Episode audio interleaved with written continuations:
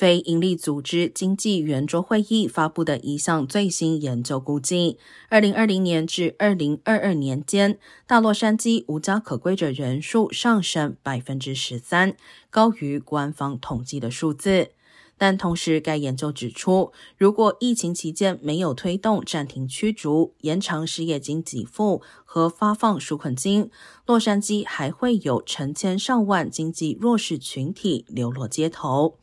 该研究并且指出，如果明年出现经济衰退，失业率上升至百分之五点二五，可能会导致落线有七千零四十人在未来四年内失去住房。建议采用同样的经济纾困措施，以避免无家可归者激增。